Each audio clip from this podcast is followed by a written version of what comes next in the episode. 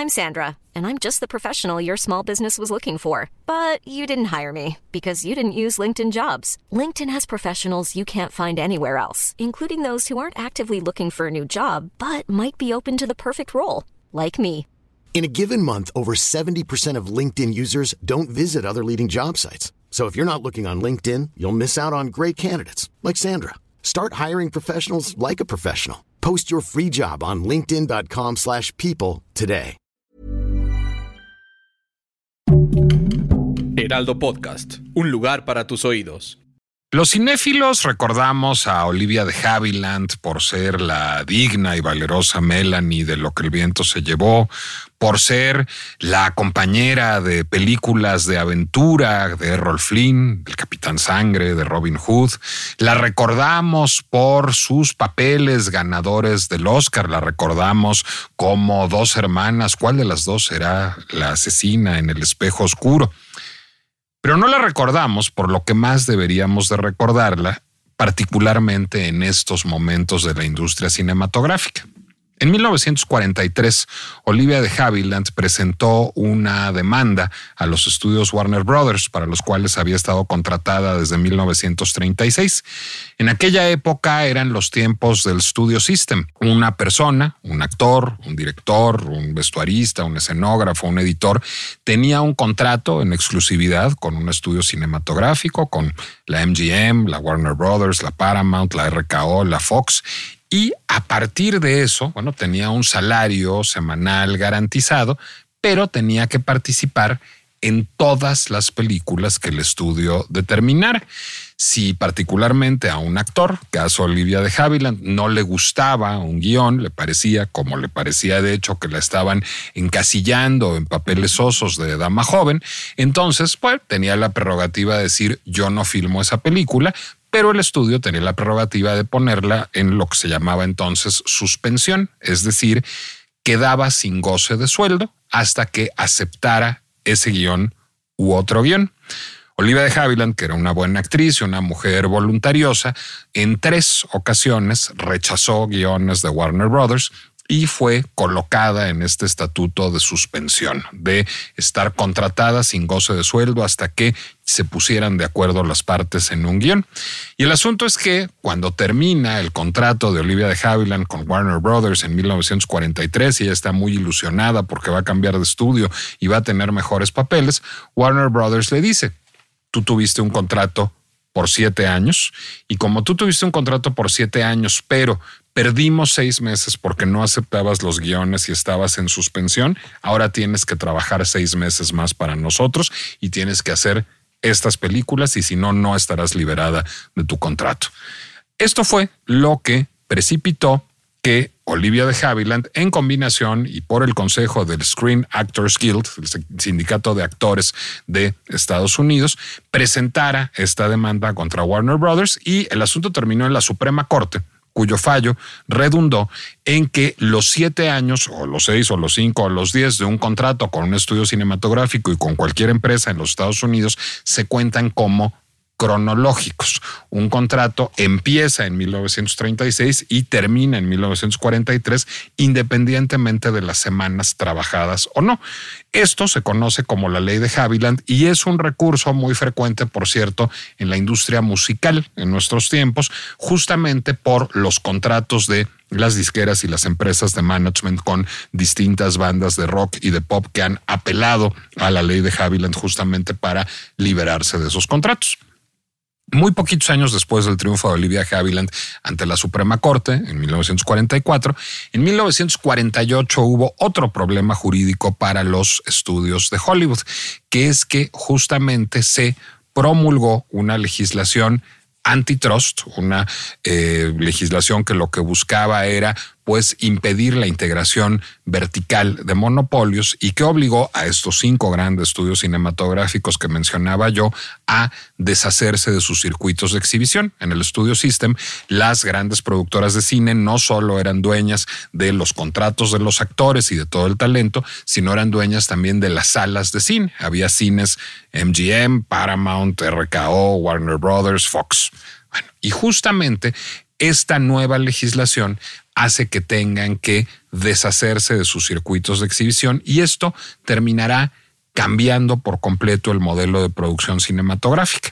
Para 1957, el Studio System había muerto, ya no había actores con contratos de exclusividad con estudios cinematográficos obligados a filmar la película que el estudio determinara y no había circuitos de exhibición garantizados para todos y cada uno de los productos cinematográficos de un estudio.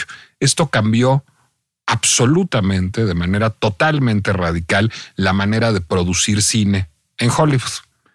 Pues, ¿qué creen?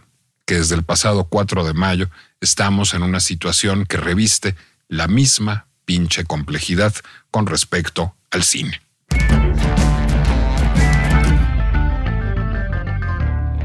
Soy Nicolás Alvarado, me da mucho gusto darles la bienvenida a un episodio más de La pinche complejidad, el podcast de El Heraldo Podcast, de Heraldo Media Group, que busca pues encontrarle chichis a las culebras, es decir, hacer que los problemas de por sí complejos los veamos desde aristas aún más complicadas. Y es el caso de las huelgas, y digo las huelgas porque son dos por lo pronto, que pues en este momento se están viviendo en la industria cinematográfica y televisiva y de streaming, y ahí viene parte del problema estadounidense. El pasado 4 de mayo, el sindicato de escritores, el Writers Guild of America, entró en una huelga para reclamar pues mejor pago, mejor pago y mejores condiciones laborales para los guionistas de productos audiovisuales y para reclamar también una regulación con respecto a la inteligencia artificial. Y muy poquito después, el 14 de julio, el sindicato de actores, SAG-AFTRA, entró justamente en un proceso igual, en donde también los actores reclaman mejores condiciones laborales, mejores condiciones de pago y una regulación de la inteligencia artificial. ¿Qué pasa? ¿Por qué se detonan estas dos huelgas al mismo tiempo? Bueno, creo que hay dos razones principales. Una es el streaming, es decir, la regulación, los acuerdos, los contratos colectivos, diríamos en México, entre estos sindicatos y los estudios cinematográficos y televisivos, datan de una época en que el streaming era un fenómeno muy menor, en que la gente decía, ay, ¿a poco la gente de veras va a querer ver programas en su computadora? Eso siempre va a ser marginal, eso siempre va a ser para geeks y nadie va a destronar a la televisión abierta y nadie va a destronar a la pantalla cinematográfica. Bueno, pues resulta que se combinaron dos cosas, la revolución digital y la pandemia, para que cada vez sea más la gente que consume contenido en su computadora o en todo caso en una pantalla de un televisor, pero streameándolo desde una, desde una plataforma como Netflix, como HBO Max, como Stars, como Paramount Plus, como eh, Amazon Prime, como tantas otras. Ese es el primer cambio de paradigma. ¿Por qué? Porque las regalías que recibían actores y escritores eran mucho más elevadas para productos que se exhibían en pantallas cinematográficas o en pantallas de televisión abierta que en streaming y esa, digamos, esa cláusula del contrato se mantuvo así durante muchos años cuando la participación de mercado del streaming era muy baja. No es el caso ahora, es el primer problema. Segundo asunto, la inteligencia artificial. Eh, ahora, digamos, estamos en un escenario de pánico moral, se diría, con respecto a la inteligencia artificial y creemos que ya la inteligencia artificial nos va a quitar la chamba a todos y ya aquí no va a haber un Nicolás Alvarado que hable porque le van a decir a ChatGPT, complejiza la huelga de actores de Hollywood y entonces va a salir un señor que hable igualito que yo y que va a decir las mismas tonterías que yo. Andamos como en ese nivel de pánico moral a estas alturas, pero es cierto que sí hay asuntos eh, tocantes a la inteligencia artificial que podrían afectar los derechos laborales de los actores. Todos vimos estas imágenes en donde un Donald Trump de inteligencia artificial aparece gracias a Mid Journey eh, tras las rejas. Bueno, pues eso permite que se puedan clonar extras de películas, por ejemplo. Es decir, que no tengamos que contratar personas que aparezcan caminando o comprándose un hot dog en el fondo de una escena, sino que podamos generarlos a partir de la data de un actor de carne y hueso como un producto de inteligencia artificial. Si vieron la más reciente película de Indiana Jones, pues van a ver a un Harrison Ford lozano, ágil y guapísimo, y no es que esté lozano, ágil y guapísimo a estas alturas del partido, sino es que fue rejuvenecido merced a herramientas tecnológicas. Entonces, justamente fenómenos como este, es decir, la inteligencia artificial y sus usos, modestos todavía, pero reales, y la preponderancia del streaming, de las plataformas de streaming, pues han llevado a que se sientan inconformes por lo pronto escritores y actores de Hollywood y esté paralizada toda la producción cinematográfica y televisiva en Estados Unidos en estos momentos, lo cual no se refleja en las pantallas. Hoy seguro ustedes van a ir a ver Barbieheimer, es decir, o verán Barbie o verán Oppenheimer o verán las dos, pero ya los quiero ver en un año o año y medio qué tienen para ver de estreno si no se corrige el problema que estamos viviendo hoy. Y yo había tenido, digamos, una relación pues más o menos distante con el fenómeno hasta que empecé a leer, problematizarlo a un amigo con el que me gusta problematizar mucho las cosas y que además pues es más o menos parte interesada. Y qué tan parte interesada o no es del asunto nos llevará también a pensar cómo se extiende la pinche complejidad del problema a otros países como México y a otros campos de la actividad creativa como la música. Carlos Ramírez es uno de los fundadores de La pinche complejidad. Ya ha venido aquí, ha venido aquí a platicar de Roald Dahl anteriormente.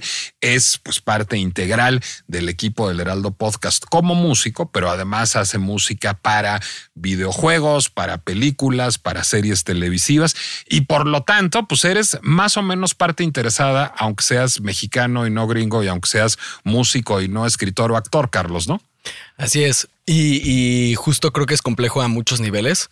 Eh, eh, se está viendo, por ejemplo, las restricciones que tiene la huelga a partir de este, este tema. Pensemos una huelga muy organizada en la cual hay una serie de guías muy bien planteadas y entre esas a todos los participantes que si bien no somos parte de, alguno de los sindicatos, porque yo como músico tal vez no pertenezco al Writers Guild o, o a SAGAFTRA, eh, sí me limita a mí a poder incluso escribirles para a, la unión para, para, aclarar cualquier duda, donde yo no puedo trabajar con ningún actor que sí esté eh, sindicalizado en, en el proceso que, dure, ¿no? De aquí a octubre yo no puedo entrar a negociaciones, no puedo seguir contratos, contratos que están activos hoy en día. Aunque seas mexicano. Aunque sea mexicano. ¿Por qué?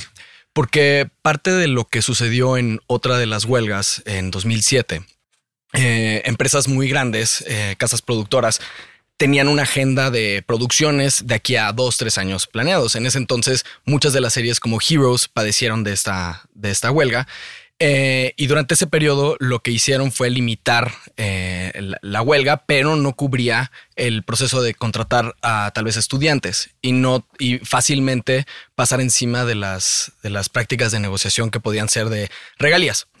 Entonces, eh, en esta ocasión, parte de las reglas que tienen las dos, eh, las dos uniones es eh, bloquear a cualquier persona que potencialmente quiera entrar. Entonces, si yo participara ahorita, aunque yo no sea parte de la unión, de por vida estoy vetado de, alguna de estos dos guilds. Eh, entonces, de alguna manera, sí me mínimo me hace replantear si lo voy a hacer, porque si va mi agenda a trabajar con estas empresas que aunque no estén en Estados Unidos, si yo tengo un contrato con alguna película, con alguna de las plataformas, ya estoy irrumpiendo eh, y estoy haciendo una cosa, un término llamado scabbing, que es, es, estorbar o no solidarizarse con, con la causa. Déjame dividir en dos la pinche complejidad que acabas de aportar a la discusión porque creo que tiene dos aristas. Primero, preguntarte una cosa. Esto vale para un músico mexicano, un vestuarista francés o un fotógrafo nigeriano, es decir, en cualquier país aceptar trabajo de estas empresas implicaría a posteriori un veto del sindicato de actores y del de escritores para trabajar en futuras producciones? No necesariamente, pero ahí es donde entra la penumbra, ¿no? Eh, hay, parte que, si bien yo no pretendo ser actor, hay algunas eh, condiciones de los tipos de contratos a los que yo normalmente accedo a trabajar y sí puede eh, entenderse que cualquier tipo de, promoción que pueda hacer o que yo esté propiciando a que se hablen de las cosas, este, sí entra, sí me limita. Ahora, tampoco significa que yo no pueda grabar algo aquí en México, es simplemente tomar la decisión de sacrificar eso, porque sí está muy establecido que aunque yo sea el músico, si yo apoyé de alguna manera o estorbé en el proceso de la huelga, ya es como este, una cuestión de, de, esa es tu postura y así lo vamos a respetar, pero ya no puedes entrar. ¿Tú no estás en este momento trabajando para los grandes estudios hollywoodenses a, la luz de esto o no? Eh, estoy trabajando con una de las plataformas eh, y estamos en unos pasos. Eh, afortunadamente está en un paso previo a haber arrancado ya la producción y sí dio tiempo a terminar este, este largometraje. Y esta pieza, si bien es independiente, ya estaba muy apalabrada la distribución. Evidentemente esto se puso en pausa. Eh, de aquí a octubre no, no se puede este, saber y, veremos en, octubre a ver qué sucede.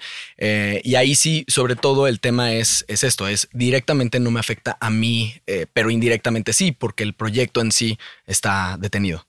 y por otro lado, también hay algunas otras levanta muchas preguntas también sobre el ANDA o sobre otros sindicatos de este lado y de cómo esas oportunidades este, empiezan a reflejar situaciones también de este lado. Me imagino que en México no hay un contrato colectivo por parte de la ANDA o la ANDI o, SAC con las televisoras y las plataformas. Sí, sí hay a través de diferentes vehículos, ¿no? En el que en el caso de la música, por ejemplo, es el publishing. Eh, yo estoy con mi publisher firmado y yo les entrego un catálogo que puede sincronizarse, o sea, usarse en una pieza cinematográfica. Tu publisher, que es una empresa, digamos, como BMI, como Warner Chappell, eh, estos publishers. Justo de esos. Y entonces ellos eh, intermedian entre una producción eh, con el, a través del Music Supervisor o el equipo de AIR conmigo. Y entonces yo accedo a eso. Ellos sí están en comunicación y en constante colaboración con SACOM o con las otras pros como ASCAP, puede ser en Estados Unidos o, cualquier otra de, todo el mundo. Entonces ellos se encargan de recopilar regalías eh, de las diferentes licencias que pueden ser licencias mecánicas por haber usado o de otro tipo de, de, este, de acuerdos y ellos se encargan de eh, dispersar esos pagos a mí y cobrar la comicha que respectiva este, y demás. Entonces ahí, en ese sentido, pues estoy sujeto al tema de las regalías con estas plataformas y pues bueno, repito, todo se para en, diferentes niveles y, no, no para de operar la publisher, pero el tema de ese camino pues empieza, empieza a verse un poco más estorboso. Se detienen los proyectos. Correcto. Bueno, ahora ahí te va, déjame eh, tomar otra arista. La otra arista, leía yo que sí hay eh, producción en este momento de una serie de HBO que se está rodando en Londres. ¿Por qué? porque la legislación británica impide justamente solidarizarse con una huelga. Es decir, es contrario a la ley que un sindicato británico se solidarice con otro sindicato británico o no en el caso de una huelga y eso obliga a que no perseguir la producción de la serie haga que esté violando la ley. Entonces no es igual en todos los países. Me imagino que la legislación mexicana hace que tú puedas, digamos, solidarizarte, pero no, no es igual en otros países. Me imagino y, creo que aquí eh, será bueno, será interesante ver qué sucede con este tipo de casos. Creo que uno de esos justo es, eh, finalmente hay muchos países, no, no lo sé en Inglaterra, pero en mi situación sí está en todo mi interés comercialmente eventualmente llegar a los proyectos que están allá. Entonces tal vez yo tendría que tomar una decisión de de participar o no. No, me, no lo sé porque en México no existen estas limitantes, eh, pero no sé cómo se puede vivir allá. Lo que yo me imagino es que siendo las, la respuesta que están habiendo de las plataformas, seguramente también irán eh, em, balanceando hacia donde mejor convenga la agenda monetaria que tengan. Y entonces, si en ese caso tienen un buen acuerdo bajo la ley británica, puede que le vayan a dar más prioridad incluso como plataforma a con quien trabajan. Hay una victoria que yo creo que a estas alturas ya, digamos, hay que concedérsela abiertamente a los actores y a los escritores, que es la victoria de la opinión pública. Es decir, en la opinión pública, en el medio de comunicación que tú quieras, es decir, desde el Atlantic y el New Yorker hasta Us Weekly, los estudios son malos de Malolandia, son unos avariciosos, no están pensando en el futuro y en las familias de las personas que trabajan en la industria y por su culpa están penando desde no solo escritores y actores, sino hasta los maquillistas y los que hacen el catering y los músicos mexicanos y qué barbaridad son el demonio. esa es, digamos, la narrativa oficial. Yo me permito, y, en aras de la pinche complejidad, cuestionar un poquititititito la narrativa y me interesa tu opinión en dos sentidos.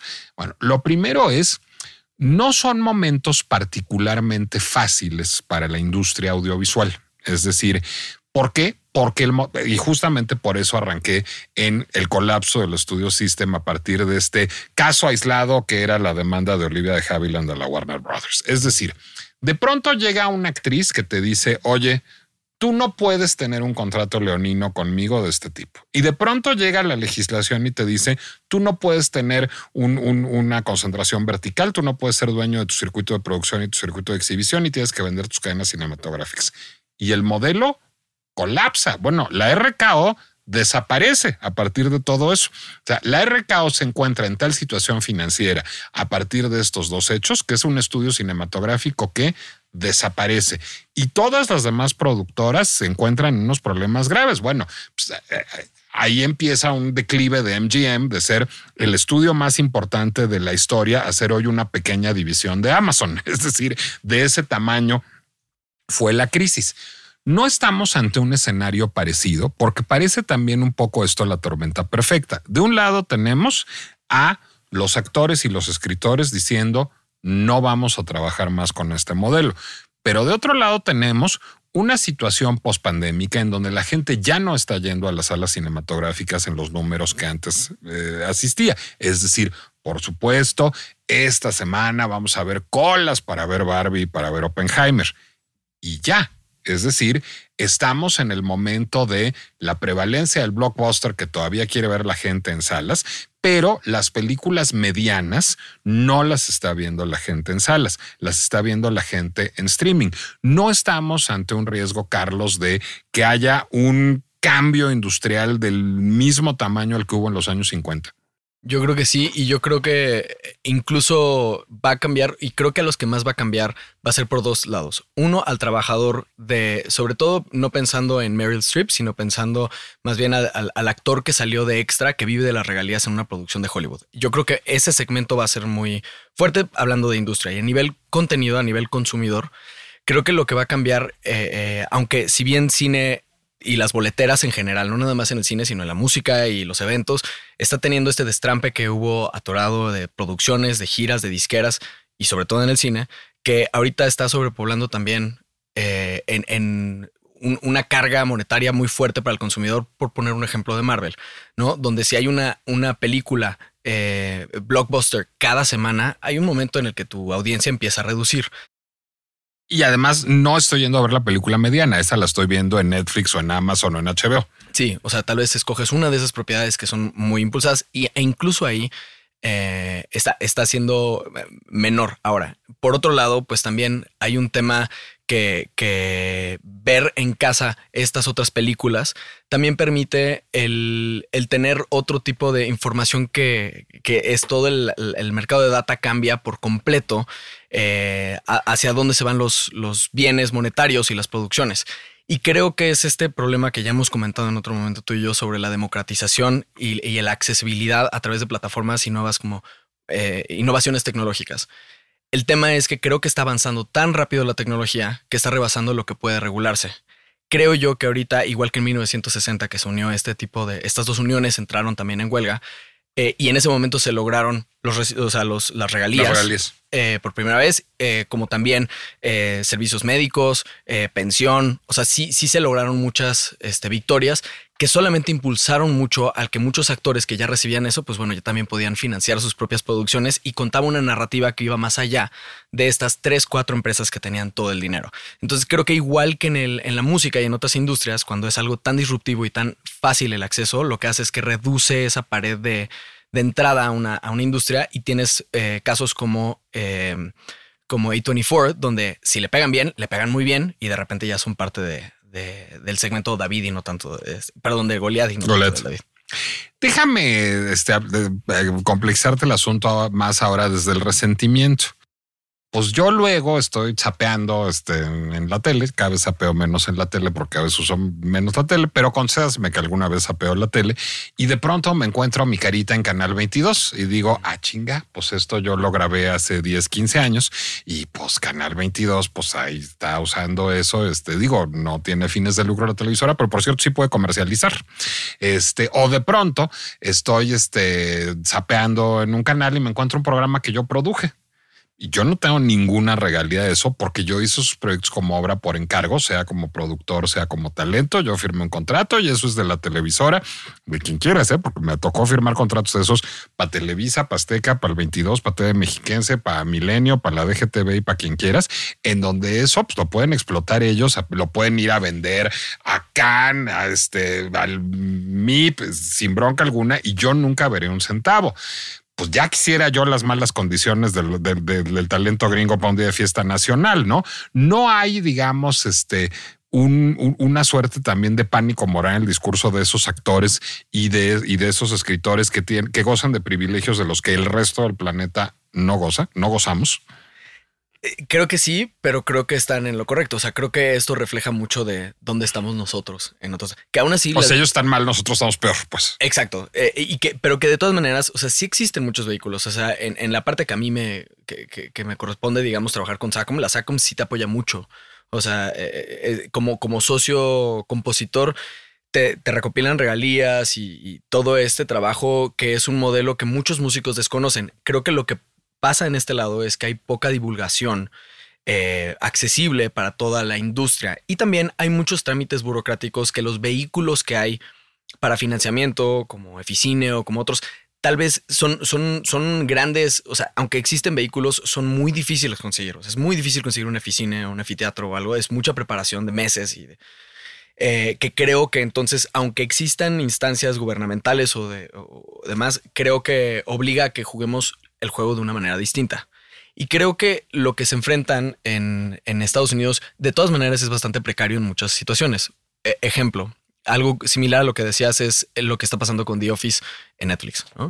Eh, The Office ya llevaba siendo una serie bastante exitosa en otras The Office Estados Unidos. The Office Estados Unidos, correcto, la de Steve Carell.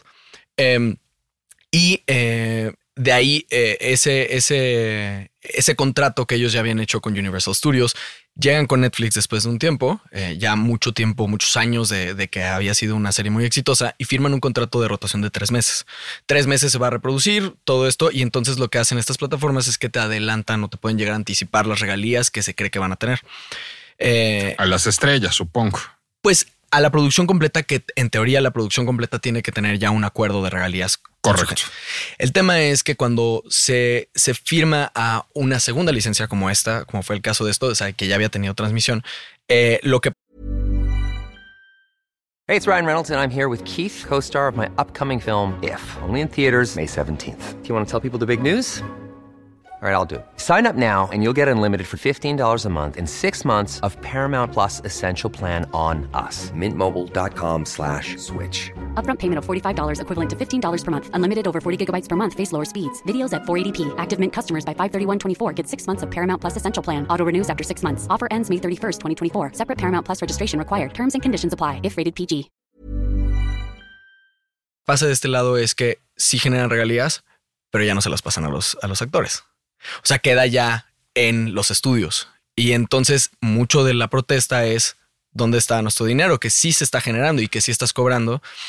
Y entra una siguiente cosa que me parece lo más complejo de todo esto, eh, que es las regalías vienen de utilidades.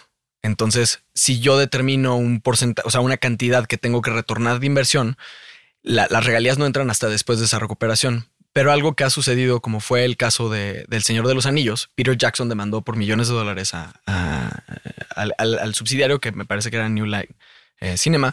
Eh, ellos tenían, el, declararon que no tenían las suficientes regalías que, Peter Jackson estaba este, peleando por cobrar.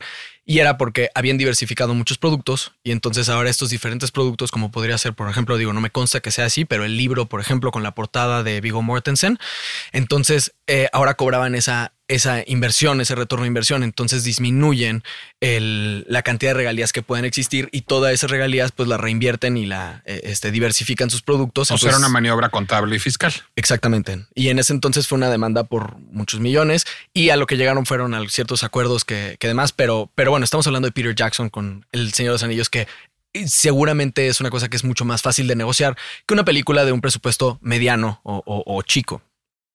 Déjame además, este, ahora yéndome del otro lado, no creas que vengo solo de abogado del diablo. Hay, digamos, otro fenómeno que es perturbador y que me llevó también a iniciar el podcast con el ejemplo el que lo inicié.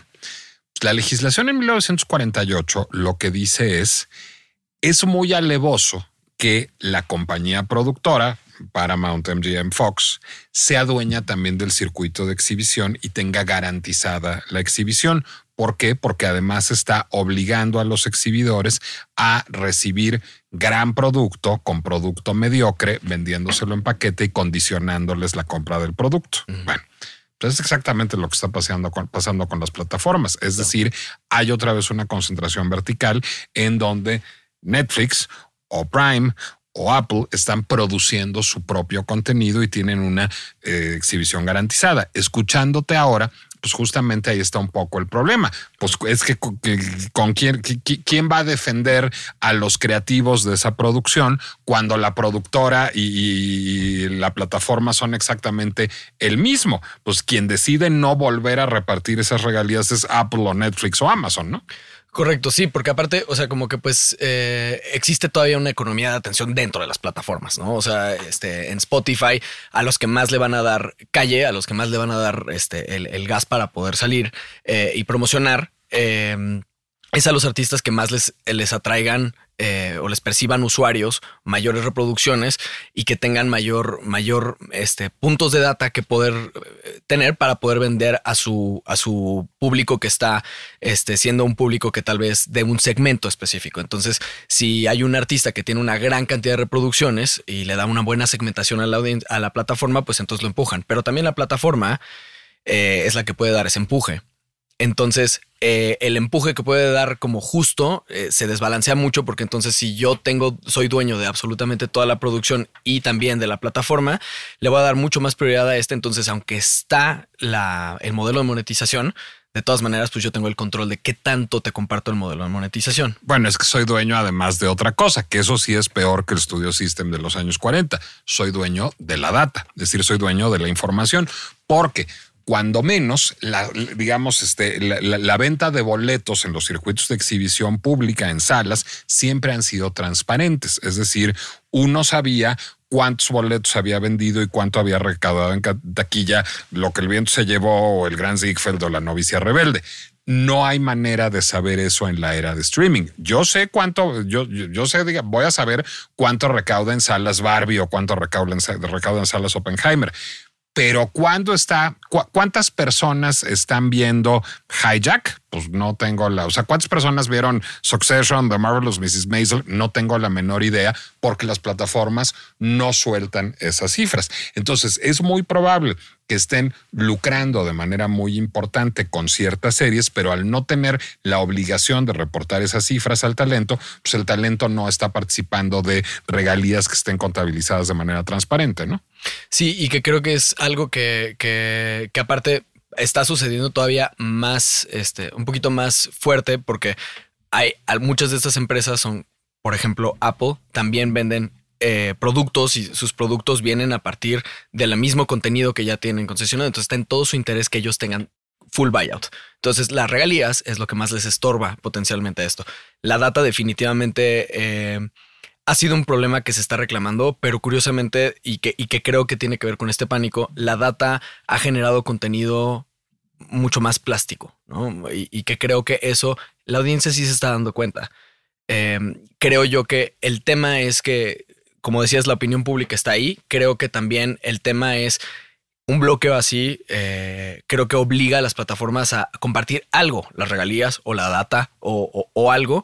Em, porque si no pasa también cosas que he pasado como Infinity Train, donde le, está yendo bien a la serie, pero no está cumpliendo ese KPI que yo quiero por mi agenda que tengo como plataforma. Y entonces en el momento que no está, pues yo lo puedo bajar porque yo soy el dueño de la plataforma, soy dueño de los derechos y tengo el contrato de exclusividad. El problema es, ya que lo bajo, nadie de las personas que normalmente estarían ganando, pues se quedan en la calle. Eh, esto es una, no, no están percibiendo un sueldo, sino perciben las regalías cuando está abajo y no pueden moverlo. Han, han sucedido casos en los cuales los mismos estudios autopiratean su, su- su contenido. O sea, sí se está empujando estas plataformas a jugar bajo reglas muy poco preestablecidas y bueno, la unión es lo que, lo que está proponiendo. Pregunta como creativo que eres, ¿te preocupa la inteligencia artificial?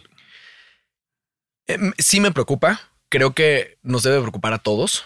No sé si como creativo, eh, pero a ver, ¿cómo que sí te preocupa la inteligencia artificial? eh, po- por un lado una sobresaturación de, de basura en las plataformas eh, y justo en modelos donde, donde hay un modelo de reproducción puedo yo muy fácilmente sobresaturar la atención del género de algo que estoy viendo que se está moviendo. Si el trap está poniendo de moda en pensando en una plataforma de streaming musical, yo puedo generar mucha música a partir de la data que tengo sobre el consumo y sobre las tendencias de la plataforma. Soy la única plataforma que tiene y ahí quien gana es quien tiene mejor eh, eh, modelo de datos y al mismo tiempo mayor cantidad de usuarios. Pero eso me permite generar música que, que- que sea exitosa o me permite simplemente darle más peso a cierta música que genera otro. Yo creo que las dos. Y yo creo que el tema es que las dos en conjunto es lo que puede estar riesgoso porque entonces puedo yo muy fácil replicar, o sea, muy fácilmente puedo replicar lo que está en tendencia y un poquito como pasa con empresas como eh, Amazon. O sea, Amazon ve que un producto está funcionando muy bien y entonces en el momento que se vende muy bien ese producto, pues yo puedo replicar mi propio y luego darle hasta arriba porque ya tengo toda la información correcta para poder venderle a esa audiencia. Entonces yo reemplazo, hago crecer un producto que puede ser mi merchant y después ya que está, puedo replicarlo y tener todo el profit y un poquito pues censurar un poco la, la- apariencia. O sea, o nada me quita el poder censurar la apariencia o la atención que pueda tener la plataforma. Misma, mismo tema, creo que como creativos estamos sujetos a que se pueda replicar música. No siento que sea una cosa que vaya a ser tan valiosa como, como el discurso de un artista que durante muchos años se va enfrentando a crear. No creo que va por ahí y creo que tampoco por, en mi caso, que yo soy músico más como servicio, pues donde está mi- lo mío no es, no es nada más en el, en el entregable, sino es en, la atención al cliente, es el sentarme con el director, echar unas cervezas y poder platicar muy bien, entender su idea, sugerirle algo, este, hacer experimentos. Eso es lo que me hace muy valioso a mí versus una inteligencia artificial, pero sí creo que hay un gran segmento del consumo en general del entretenimiento que no es tan exigente eh, y que podría decir, "Eh, con esa música de stock estoy bien. Pero como para un video corporativo, no como para una serie de Netflix, ¿no? Pues no lo sé. No lo sé. O sea, que- creo que la inteligencia artificial solamente se va a ir mejorando. Y creo que la, velocidad en la que está avanzando, yo creo que sí puede llegar a reemplazar ciertas secciones. Ejemplo, Epidemic Sound. Epidemic Sound es una plataforma de licenciamiento para micro licensing donde puedes licenciar mucha música a, a partir de una suscripción y que lo puedes usar eh, en televisión o diferentes contratos que puedes tener. Esta es una librería de que tal vez te cuesta 100 dólares mensuales o algo similar. Evidentemente mucho más económico que un compositor o un equipo de, de un departamento de audio. Eh, pero si, si mi contenido es tal vez un, un blog tipo el de MrBeast, pues, o sea, es una producción de muchísima lana y ellos pueden pagar eso en vez de pagar a un músico y demás. Sí creo que en gran medida esos son las industrias que pues digo, pues mejor de inteligencia artificial en vez de contratar incluso un catálogo tan grande como Epidemic Sound. O sea, sí creo que va a cambiar. No creo que reemplace al compositor o que reemplace al director o que reemplace al guionista. La verdad es que se siente bastante acortonado el texto. Sí va a ir mejorando, pero sí creo que algunos segmentos, algunas secciones de esta industria sí van a ser totalmente reemplazadas en diferentes procesos o, ciertos puestos. Ahora, si quieres que te diga, un poco lo que yo veo es que pues hay, hay digamos, este, un, rol omiso de las autoridades, es decir, del, del, del gobierno y del legislativo estadounidenses en particular, y diría yo de la legislación internacional. Porque, a ver, el asunto de si yo tengo la data de una persona, la puedo replicar ad infinitum en términos, este, en términos de inteligencia artificial y usar su imagen, pues yo creo que eso es materia de legislación, no de un contrato colectivo. Es decir, pues ahí hay, por supuesto, derechos de propiedad de imagen que amparan a las personas y debería de relegislarse, digamos, y subrayarse el asunto de yo puedo autorizar que se utilice mi imagen de inteligencia artificial para un proyecto específico y con unos años dados. No puedes utilizar mi imagen eh, por los siglos de los siglos. Eh, eh, ahí, digamos, hay, hay, hay un primer asunto en donde se está haciendo omiso. No falta avanzar en términos de legislación ahí. Yo creo que eso es lo más importante. O sea, yo creo que todo este problema se recae en que la tecnología está avanzando de manera tan disrup- disruptiva y tan acelerada que está rebasando los esfuerzos que pueden legislarse de una manera este que, que abarque todo, ¿no? O sea, ok, se hace un gran esfuerzo, se llega a un acuerdo, se pone una nueva legislación, se regula esto y al día siguiente ya, ya se renovó esto. Y entonces siempre vamos a estar tarde. Lo que sí creo es que hay un cierto criterio que se está formando, eh, similar a cuando fue la llegada de la televisión, ¿no? Nunca se habían cu- cubierto regalías por la facilidad de cobrar por boletaje y de ahí pues hacer un reparto. Aquí sí se tiene esto. Yo creo que tiene que ver con la transparencia de la data. Creo que tiene que ver con Pero eso también se puede legislar, que las plataformas estén obligadas a revelar sus, sus cifras. Seguro, o sea, eso yo creo que ahí es donde está el tema y yo creo que ahí es donde están haciendo, eh, el- eh, ah, por eso están haciendo tanto sabotaje las, las grandes productoras porque repartir el pastel de esa manera los obliga a, a repartirlo muy, muy, en muchas piezas.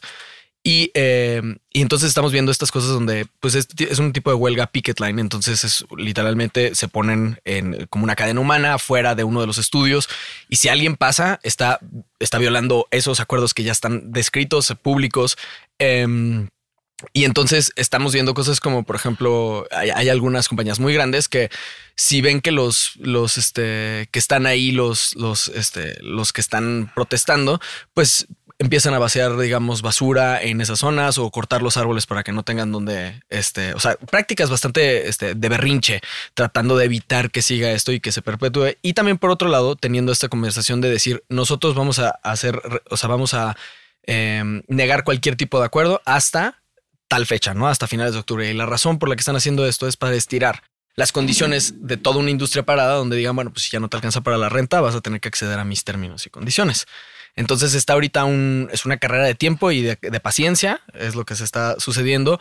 Ahí yo creo que lo que se está buscando eh, en, muchos, incluso muchos este, íconos de- del entretenimiento hoy en día están muy, muy políticos y muy eh, fuertes en su, en su discurso, buscando una legislación que creo que es demasiado grande para nada más llegar por medio del entretenimiento. Sin embargo, creo yo que Hollywood es una, es una parte de Estados Unidos no nada más en cuanto a dinero, de ingresos, sino también es un tema que cuenta la narrativa política a un año antes de, de que comience la narrativa política y la agenda mediática como tan fuerte con eso. Entonces yo creo que también se va a meter en un tema donde pues los siguientes candidatos que veremos en sus, en sus campañas seguramente van a tener que hablar de este tema eh, y sobre todo con Hollywood, eh, que, que es una industria multimillonaria. Y que, bueno, particularmente para el partido, para el Partido Demócrata ha sido un apoyo incondicional siempre. Sí, Biden hizo, Biden hizo su, su campaña prácticamente también postrándose y apoyando y todos los actores este, en uno de los Oscars aplaudiendo. O sea, como que sí establece una postura este, en la agenda mediática y política de Estados Unidos. Déjame resumir un poco, eh, a, ver si este, lo- lo que desprendo de lo que he leído y de esta conversación es correcto. A ver, yo diría que los actores y los escritores, digamos en términos generales, tienen razón. Es decir, hay un uso abusivo de las cifras y de la falta de transparencia para, digamos, pagarles poco a los actores. El contrato colectivo con respecto a streaming es injusto con respecto a lo que ganan por televisión o por exhibición en salas cinematográficas. Y por otra parte, están mal planteados los términos de las cláusulas referidas al uso de inteligencia artificial en esos contratos y ahí hay algo, digamos, que resolver. Al mismo tiempo, la industria cinematográfica y televisiva y audiovisual se encuentra en un momento particularmente vulnerable con un modelo de negocio que está, digamos, pues puesto en duda en estos momentos después de la pandemia donde estamos consumiendo mucho más contenido en casa que en salas y eso lleva a un ajuste y probablemente a un ajuste de los márgenes de ganancia. Es decir, para sobrevivir esa industria tendrá que trabajar con márgenes de ganancia menos espectaculares, so pena de que le pase lo que le pasó a la industria discográfica. A la industria discográfica, pues la asesinó en gran medida Napster, pero también el negocio totototototototote que eran las disqueras. Es en gran medida responsable que haya colapsado la industria discográfica. Si no quiere colapsar como la industria discográfica, la industria de producción audiovisual tendrá en gran medida que ajustar sus márgenes de utilidad de manera muy importante. Y en tercer lugar, hay ahí una asignatura pendiente que estamos viendo y discutiendo poco para el sector público, es decir, para el Ejecutivo y el Legislativo en Estados Unidos, pero también en términos de legislación internacional, para legislar el uso de inteligencia artificial, pero también la transparencia de las cifras de las plataformas digitales. Como por ahí, este, digamos, veríamos la cosa. Sí, sí, yo creo que es muchísimo más en un tema de, de transparencia y de, y de cumplimiento normativo. El tema es que no hay una norma que, regule. Yo creo que por ahí va y eso por consecuencia va a cambiar la manera de, de, consumo. Este cambia, cambia hasta, hasta eh, digo, cosas que, como consumidor tal vez lo sentimos como, ay, ya no siguieron la serie que estaba viendo. Eh, que, para la frustración del, consumidor puede ser un, un chin, ya no vi qué pasó con mi personaje principal o con tal eh, tema, pero que del otro lado es un tema de demandas y es un tema de, o sea, sí, sí creo que hay un tema por ahí. Y también como consumidores yo creo que nos tenemos que replantear muy bien, eh, porque si lo lleváramos a otros, suena absurdo este ejemplo, pero lo platicaba con un amigo que es, si yo llego a un restaurante y veo al dueño del restaurante diciéndole a un mesero que no le va a pagar, yo como comensal me paro y me voy. Eh, si, si eso es, es muchísimo más difícil pasarlo a algo como esto, pero lo que está pasando con la opinión pública es que si está poniendo preguntas importantes en la audiencia que normalmente pues, somos consumidores cegados. Entonces yo creo que va a ser por consecuencia de estos tres puntos, creo que va, va, va, a terminar sí cambiando este, obligatoriamente esto. Ahora, en este sentido que las Jennifer Lawrences y los Rami Malek y las Fran Drescher estén saliendo a dar la cara, se vuelve muy importante porque ya no es, digamos, el actor anónimo solito luchando, sino pues hay, hay por supuesto una conexión emocional con esas figuras estelares, ¿no? Sí, y que también ha sido muy, o sea, se han solidarizado muchos eh, directores que no necesariamente están ahí como eh, tal cual Christopher Nolan fue el que él anunció que no iban a estar eh, en la premier los actores o el reparto de Oppenheimer. La, Casa Embrujada, este, el director está participando o está apoyando y entonces su screening de una de las películas más importantes, de las propiedades más importantes de Disney, este, o, que, o a qué más le están apostando ahorita, también estuvo vacía. O sea, como que creo que también este, de alguna manera todo está avanzando hacia que, hacia que suceda. Saca tu bola de cristal, Carlos. ¿Se va a resolver antes de octubre o no? No creo. ¿No crees? No creo. No creo, porque los intereses económicos son demasiado grandes. La respuesta que está viendo es muy agresiva. Creo que más bien se va a empezar a, temblar un poco la huelga. Creo que van a haber personas que van a decir, híjole, por más que quiero ser solidario, tengo que aceptar la condición porque tengo que trabajar.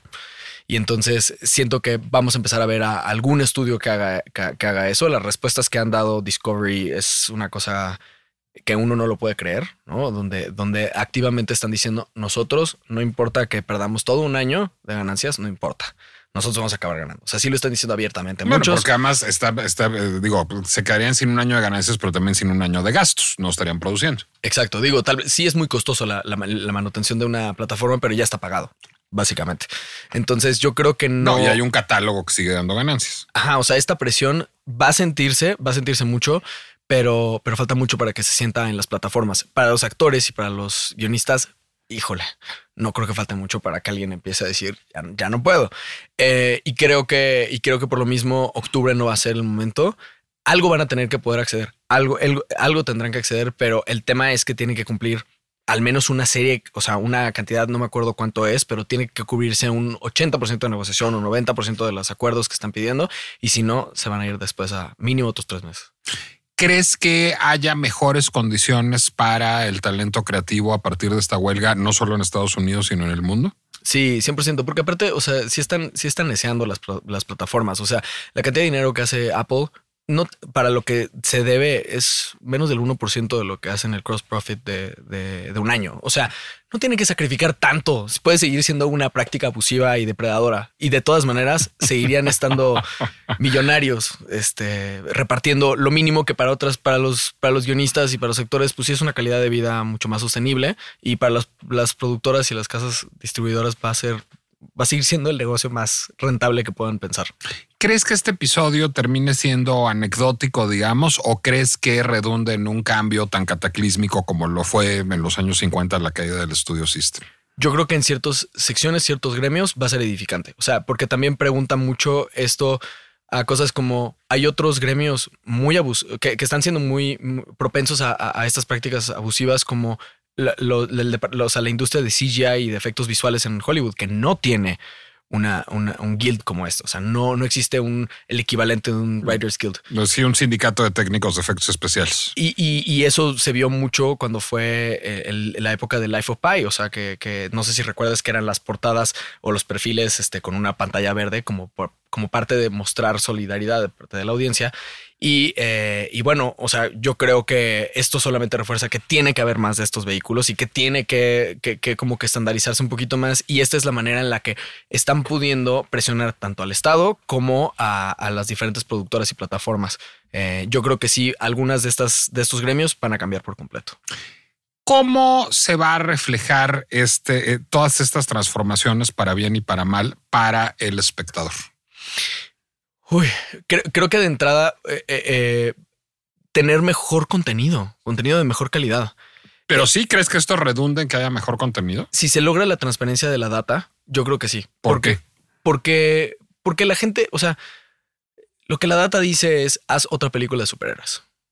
Y lo que la data dice es pon a otra persona blanca, güera, este, pon a, a una Megan Fox y pon tal, tal, tal. Y entonces pues de, pues, si, lo vemos así por la data, pues se va a contar la misma historia. Y hemos visto series y películas que cambian por completo eh, el, paradigma, que cuentan algo distinto, que cuentan, o, películas como Everything Everywhere All at Once, que no juega bajo las mismas reglas, pero tal vez usa ciertas temáticas que seguramente viendo data se pudo haber llegado algo ahí, pero no es el core. Hey, it's Paige DeSorbo from Giggly Squad. High quality fashion without the price tag. Say hello to Quince. I'm snagging high-end essentials like cozy cashmere sweaters, sleek leather jackets, fine jewelry, and so much more. With Quince being 50 to 80% less than similar brands. And they partner with factories that prioritize safe, ethical, and responsible manufacturing. I love that. Luxury quality within reach. Go to quince.com slash style to get free shipping and 365 day returns on your next order. Quince.com slash style. O sea, no sacrifica el corazón de las producciones. Y se demuestra una y otra vez que este tipo de, de existen las películas blockbuster y existen estas otras. No requiere tanto esa lana este, y, de todas maneras se puede contar una mejor historia de una mejor manera. Yo creo que eso va a pasar por un lado. Y ¿En, qué, ¿En qué medida ayudaría la transparencia de la data a eso? Porque los estudios o, las personas independientes que están generando esto no, no, dependen de un contrato de exclusividad con alguna de las plataformas para acceder a esta data y saber de qué escribir sus, sus originals, pero sino también pues podría yo acceder tal vez a algún tipo de información que pueda como industria consultar de alguna de las plataformas o de las tendencias que me pueda dar eh, alguna de, estos, de estas instancias. Y entonces eh, yo puedo tomar decisiones para bajar fondos. Digo, oye, tengo una película de vaqueros y resulta que la, este, o sea, un guion, me falta grabar la mitad o algo por el estilo y entonces estoy buscando un financiamiento. La data dice que las películas de vaqueros están en cierta tendencia apóyame. Entonces, eso es un poquito, creo yo que establecería esa transparencia, un poco el mismo juego contra películas que tienen muchísimo este, presupuesto y no significa que es una u otra, pero siento que hay espacio y más cancha para los demás, los, demás de en medio. Y por otro lado, creo que también como consumidor eh, estamos muy conscientes de las plataformas y entonces somos muy exigentes con las plataformas.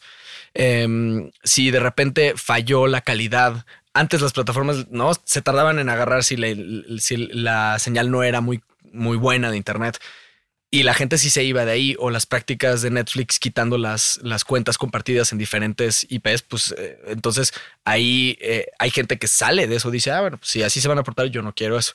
Yo creo que esa exigencia va a ir cambiando y va a obligar a decir algo como, por ejemplo, eh, Movie. ¿No? Movie es una plataforma que creo que lo hace muy diferente. No es algorítmica, sino es curada por gente, por seres humanos a los cuales yo les puedo escribir después en alguna plataforma y decir, oye, gran recomendación y que me pueden complementar incluso con contenido eh, de ese estilo.